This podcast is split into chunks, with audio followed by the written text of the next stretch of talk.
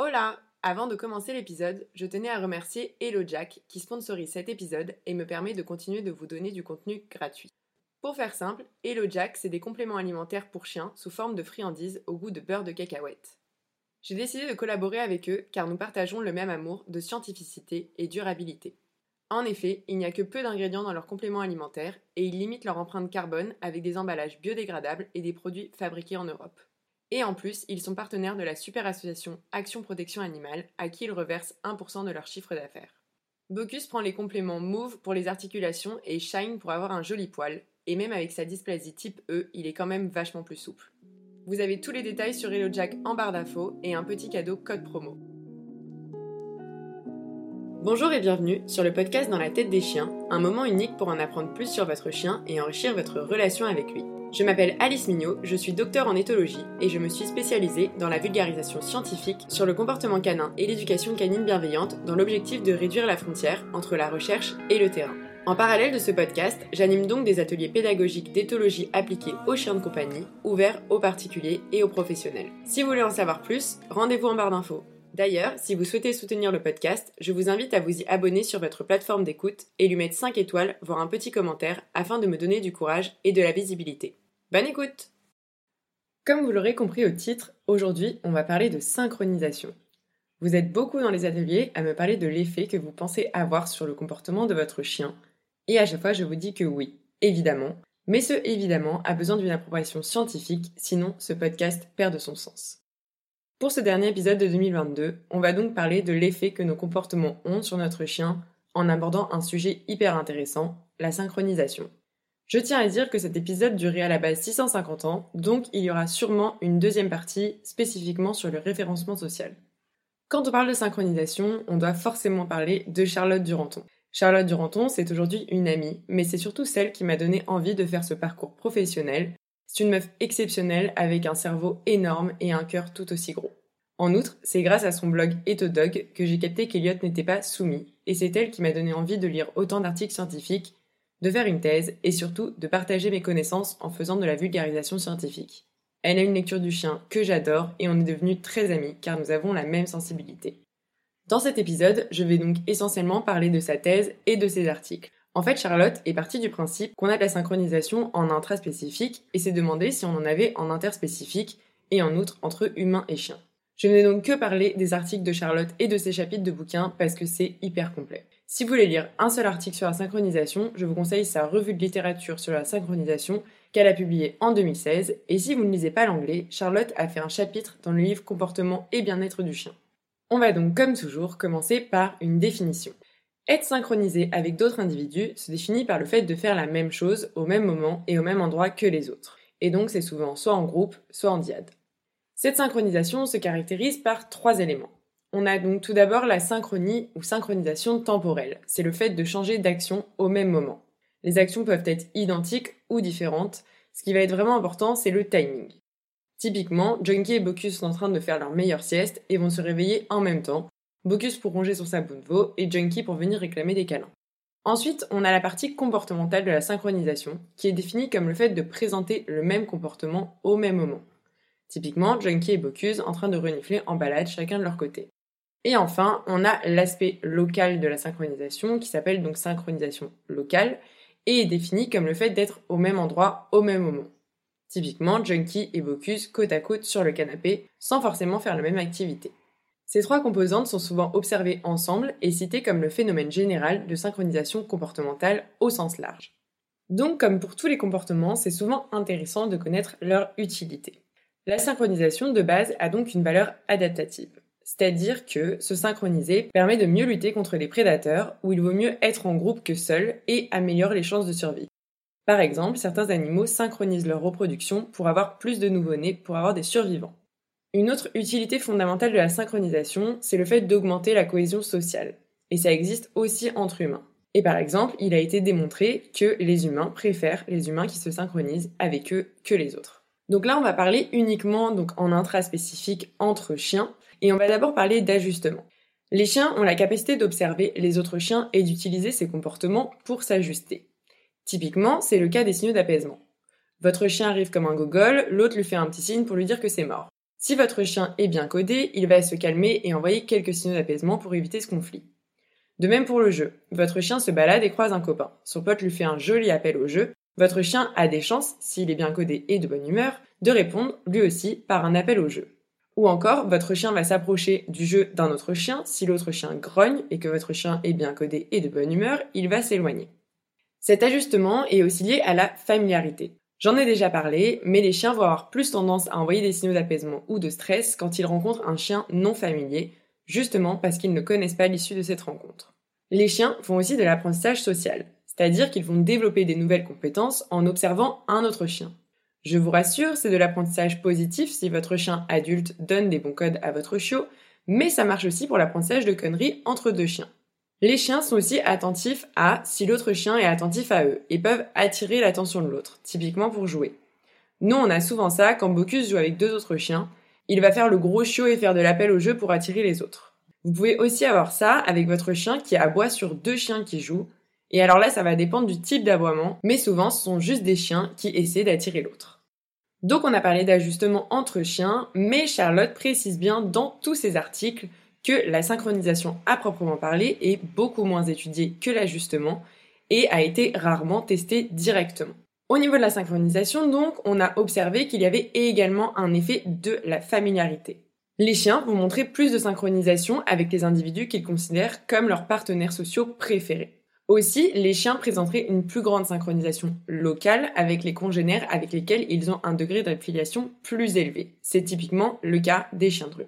Et globalement, plus un chien est affilié avec un individu, plus il va se synchroniser avec lui. Mais bon, ici, nous, ce qui nous intéresse vraiment, c'est en interspécifique, donc entre humains et chiens.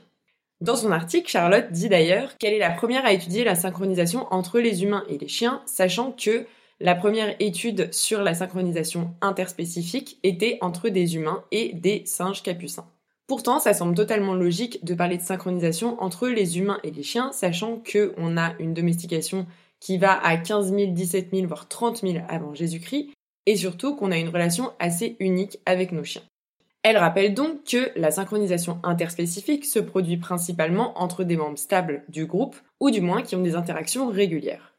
Et ces situations sont évidemment courantes entre chiens et humains, par exemple le fait de dormir en même temps, le fait de sortir en même temps, et nos liens d'affiliation assez forts. Dans son article Canis Sensivitus, qui date de 2015, elle évoque comme prérequis à la synchronisation humain-chien l'attention ou la sensibilité au comportement des autres et la capacité à ajuster leur propre comportement en fonction de ce qu'ils perçoivent. Dans cet article, elle reprend donc les différentes études qui ont montré la sensibilité des chiens au comportement direct des autres chiens et des humains et l'adaptation de leur propre comportement en conséquence. Les chiens sont capables d'utiliser ou de comprendre les signaux de communication des humains pour adapter leur comportement. Typiquement, suivre le pointage pour trouver de la nourriture cachée a été largement étudié pour montrer que les chiens vont suivre notre pointage et même notre regard. Les chiens font d'ailleurs attention à est-ce qu'on fait attention à eux?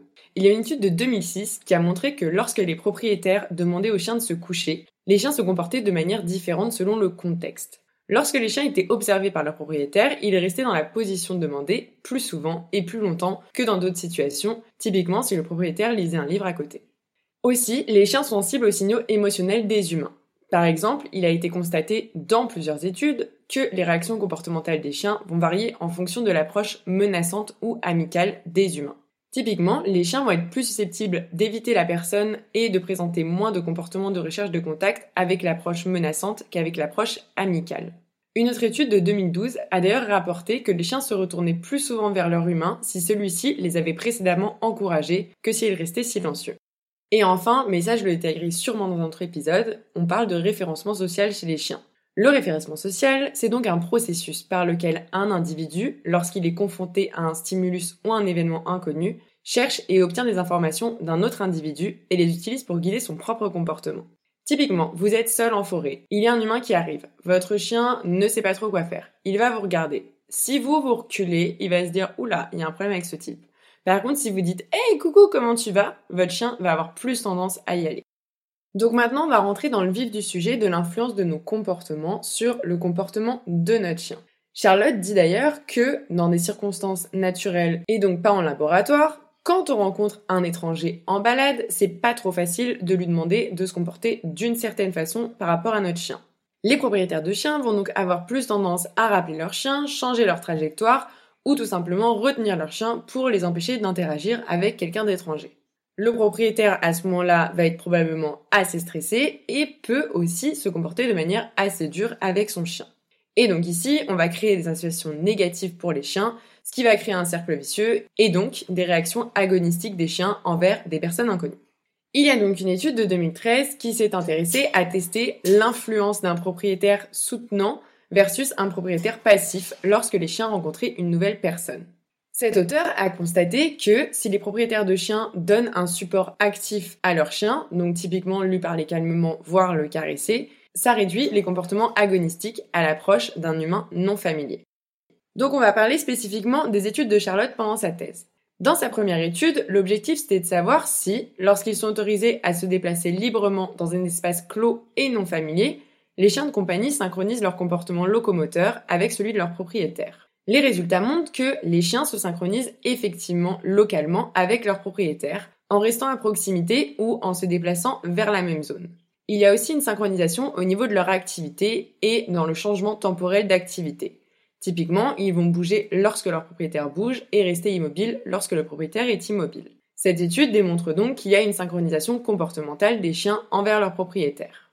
Dans une deuxième étude, ils ont voulu voir cette fois en milieu un peu plus commun et donc ils ont reproduit la même étude en extérieur. Ils ont constaté qu'il y avait une synchronisation locale, donc les chiens vont rester à proximité de leur humain et aller dans la même direction, et aussi une synchronisation de leur activité. Ils vont encore une fois se déplacer lorsque le propriétaire se déplace au même rythme et rester immobile lorsque leur propriétaire reste immobile. Dans cette étude, ils ont donc démontré que cette synchronisation comportementale est assez robuste pour tenir en environnement extérieur et non familier. Ensuite, ils ont cherché à savoir si le lien entre les partenaires en interaction affecte le degré de synchronisation comportementale lorsque les chiens et humains se promènent librement à l'extérieur.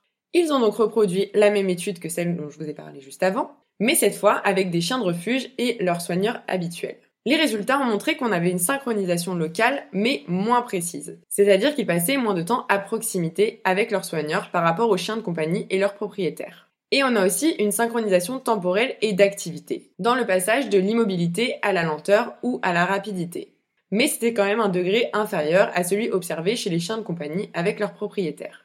Les résultats de cette étude mettent donc en évidence qu'il y a une influence du lien d'affiliation sur le degré de synchronisation comportementale entre les deux partenaires d'espèces différentes, ici chiens et humains. Et cette influence du lien d'affiliation sur la synchronisation se retrouverait d'ailleurs entre humains. Et enfin, ils se sont intéressés à la bidirectionnalité de la relation entre l'affiliation et la synchronisation comportementale entre les chiens et les humains. Donc chez les humains, par exemple, on sait que plus il y a une grande affiliation avec les personnes, plus elles sont synchronisées entre elles. Il a également été démontré que les humains montrent une affiliation accrue pour les chiens qui se synchronisent avec eux. Et donc dans son étude, Charlotte a démontré que lorsqu'ils sont confrontés à deux personnes non familières, les chiens de compagnie présentaient une préférence sociale pour la personne qui synchronisait son activité locomotrice avec lui. Par contre, on ne sait pas si la synchronisation comportementale est venue tôt dans la domestication et donc ça serait quelque chose de génétique ou c'est lié à l'environnement et à une bonne socialisation. Globalement, comme tous les comportements, on a une base génétique qui va ensuite être influencée par l'environnement. Charlotte parle d'ailleurs du fait que les phénomènes tels que caresser son chien ou lui donner des friandises en balade vont contribuer à favoriser la relation homme-chien et à rendre bénéfique pour les chiens la synchronisation de leurs mouvements en balade, que ce soit au niveau de la localisation, de la direction ou de la vitesse de marche, avec celle de leur humain. Et d'ailleurs, ils ont démontré un effet de l'apprentissage par les expériences de vie qui est confirmé par les résultats selon lesquels plus les chiens sont âgés, plus la synchronisation temporelle observée lors du changement d'activité est importante et on a également un effet de l'affiliation. Pour conclure, je vous dirais tout simplement que votre comportement influe sur le comportement de votre chien, et plus vous avez des interactions affiliatives, plus vous serez synchronisé avec lui. Il faut donc privilégier un maximum d'expériences positives avec vos chiens pour faciliter la tâche lors des promenades. Et toujours penser en promenade que votre moindre comportement va influencer celui de votre chien. Comme d'habitude, je rappelle encore que personne n'est parfait et qu'on aura beau essayer de se comporter en mieux. Parfois, on merde un peu, mais si dans 99% du temps, on arrive à rester calme en balade, on va avoir des chances pour favoriser des comportements calmes chez nos chiens. J'espère que cet épisode vous a plu et qu'il vous aura appris des choses. Je conclus donc l'année 2022 du podcast ici et je vous souhaite une bonne journée, un joyeux Noël et des caresses consenties à vos toutous.